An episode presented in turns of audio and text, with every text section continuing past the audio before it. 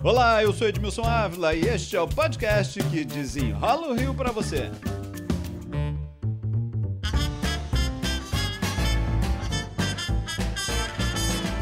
O país inteiro passou a acompanhar a curva de contaminação, não é? E é por isso que estamos em casa, para achatar essa curva. E o tempo foi passando e muitas pessoas agora estão perguntando quando será o pico da pandemia aqui no Brasil, no Rio de Janeiro. Depende do número de casos, número de mortes, pode ser diferente de um estado para o outro. Para desenrolar este assunto, eu convidei a pneumologista e pesquisadora da Fiocruz, Margarete Dalcomo. Doutora Margarete Dalcomo, muito obrigado pela participação. Vamos esclarecer as pessoas, todo mundo de olho nessa curva, qual a importância dela e quando vamos chegar no ponto máximo? A população não precisa se preocupar com o aumento da curva ou com o pico da curva epidêmica. Deixa isso para que os epidemiologistas estudem. Você vai notar que o áudio está um pouquinho diferente. É porque nós também estamos respeitando aqui o isolamento social e as gravações são sempre por telefone. O que a população tem que se preocupar nesse momento é saber que a disseminação dessa doença, da Covid-19, está descontrolada e acelerada. E que, portanto, nós estamos no momento mais agudo de exigir é, que, é, que as pessoas façam o chamado isolamento social, que não transitem, que não se mobilizem de um local para outro, que se mantenham em suas casas, porque nós estamos no momento conforme esperado. Não há nenhuma surpresa no mês de março, nós anunciamos que o fim de abril, começo de maio, seria alcançado o máximo de disseminação esperada. No entanto, houve um certo relaxamento desse isolamento a partir dos primeiros dez dias e hoje nós já vemos menos de 70%, que seria o desejável, da população em isolamento social. Se isso não for alcançado, nós não vamos conseguir conter o, conter é, e controlar a disseminação de doença, considerando a fácil, rápida e eficaz, digamos assim, é, capacidade de transmissão desse vírus, considerando que não é uma pessoa que passa para outra, mas sim uma pessoa que passa para três outras. De modo que é essa consciência que eu conclamo que as pessoas saibam e que pensem. Nós vamos saber desse momento, do auge, pelas providências tomadas? É, porque na verdade as providências que estão sendo tomadas, eu diria que elas correm contra o tempo. O tempo não nos é favorável, né? porque se a disseminação está fora de controle, qualquer providência ela é, de certa maneira, buscando uma resposta que não foi tão não poderá ser tão bem preparada quanto nós gostaríamos que fosse. Então, por exemplo, os hospitais de campanha que estão sendo montados, eles não estão todos prontos, não estão todos prontos ainda, não só na mesma velocidade, como na disponibilidade de leitos. Então, quanto menos nós sufocarmos a rede básica de saúde com casos suspeitos, muitas vezes desnecessariamente procurando assistência. Né? Então, nós de novo conclamamos as pessoas. Sintomas leves de resfriado não necessitam ir ao médico, ir buscar emergências, porque não só lotam as emergências, como arrisca-se essa pessoa a se contaminar, inclusive com a Covid-19 se ela não tiver. Então, assim, eh, sintomas leves é como nós sempre fizemos em nossas vidas. Nós tratamos em casa, tomamos uma medicação sintomática, ninguém vai ao médico porque está resfriado, normalmente, né?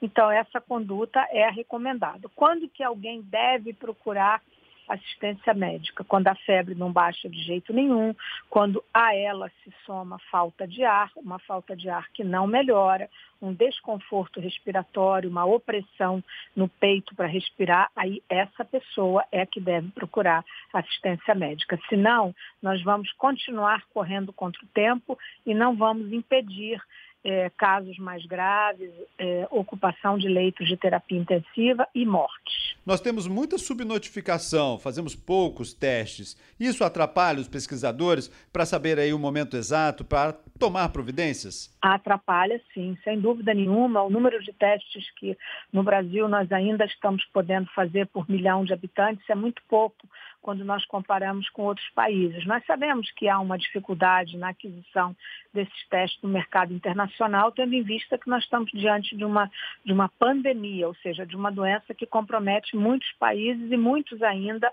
numa fase semelhante ao Brasil, eh, de ascensão da curva, né?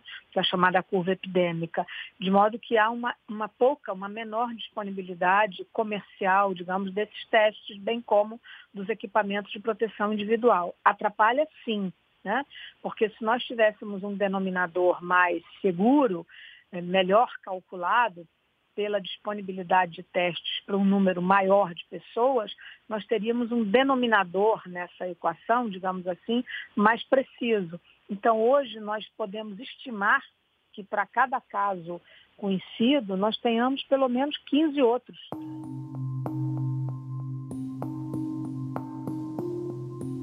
Diariamente, a população passou a acompanhar as informações do Ministério da Saúde em boletins, falando aí de todo o país mas nós temos realidades diferentes. É possível ter um pico da pandemia em São Paulo e outro no Rio de Janeiro, por exemplo? É possível que sim, é possível. O Brasil é um país muito grande, continental, né? A diferença das regiões, há coisas, inclusive, que nos surpreendem, né? A maneira como a doença se disseminou em Manaus, né? Uma cidade que está com uma, uma, situação bastante complicada, a rede de saúde já exaurida, né? Na, no, no, que, no que se refere a disponibilidade de leitos para internação, as emergências cheias.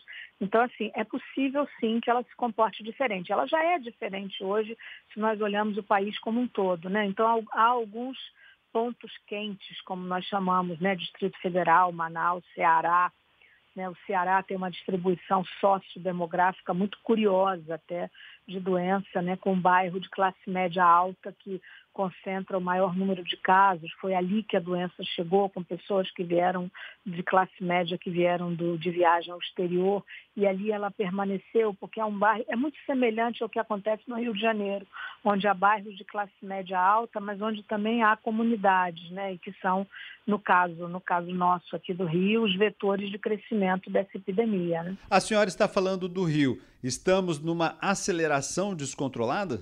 Com certeza. No Rio de Janeiro nós já sabemos que há casos, já há uma, uma disseminação em áreas de grande concentração de pessoas, né, de concentração demográfica, né, como as comunidades. Né? Lembrando que nós temos 2 milhões de pessoas no estado do Rio de Janeiro que vivem em comunidades, particularmente na área metropolitana do Rio. Então, não nos surpreenderia se nós encontrássemos nesses, nesses locais também um número maior de mortes pela doença, uma concentração maior de casos graves que eventualmente não tenham sido identificados eh, por falta de acesso, por falta de possibilidade eh, de saneamento básico e todas as condições das quais eh, a doença se reveste que precisa. Né? Enfim, não adianta nós falarmos em usar álcool gel em população que não tem nem água para lavar a mão ou para fazer comida. Na opinião da senhora, o que é mais importante nesse momento? O mais importante é que as pessoas sigam as nossas orientações, que acreditem nos médicos, que sigam o que nós estamos dizendo, fiquem em casa, na maior parte das vezes, escalem um membro da família para fazer as, as tarefas externas, ou seja, alguém que vai buscar, se for o caso, receber cesta básica, alguém que vai fazer pagamentos, que vai fazer alguma coisa que precise fora de casa, uma única pessoa, usem máscaras o tempo inteiro, né, é, sejam rigorosos nos, nos, controles de higiene pessoal, na medida do possível, em suas casas e sigam, acreditem em nós. Nós estamos falando isso para o bem coletivo de todos. Na opinião dos pesquisadores, essas próximas duas semanas são fundamentais. Eu acho que essas duas a três semanas que se seguem, no final do mês, essa segunda metade do mês de abril e o início de maio, serão semanas muito cruciais para essa disseminação, né, alcançando muito provavelmente, né, a não ser que nós consigamos reduzir um pouco e aí lentifica, suaviza um pouco a velocidade de, de transmissão de doença, mas isso pode se dar em ondas, né? Cada vez que se relaxa o isolamento social, vem uma nova onda de transmissão. Então isso, isso, isso precisa ser observado por todo mundo. Então, mais do que nunca, ficar em casa. É, eu acho que sim, né? E nós dizemos isso de maneira muito consciente, assim, fique em casa, cada família escolhe aquilo, é, quem é a pessoa que vai fazer as tarefas. E aí sempre, até o final, quando o problema estiver controlado, deve ser apenas uma pessoa de cada família escalada, sorteada, não importa, para fazer as tarefas fora de casa.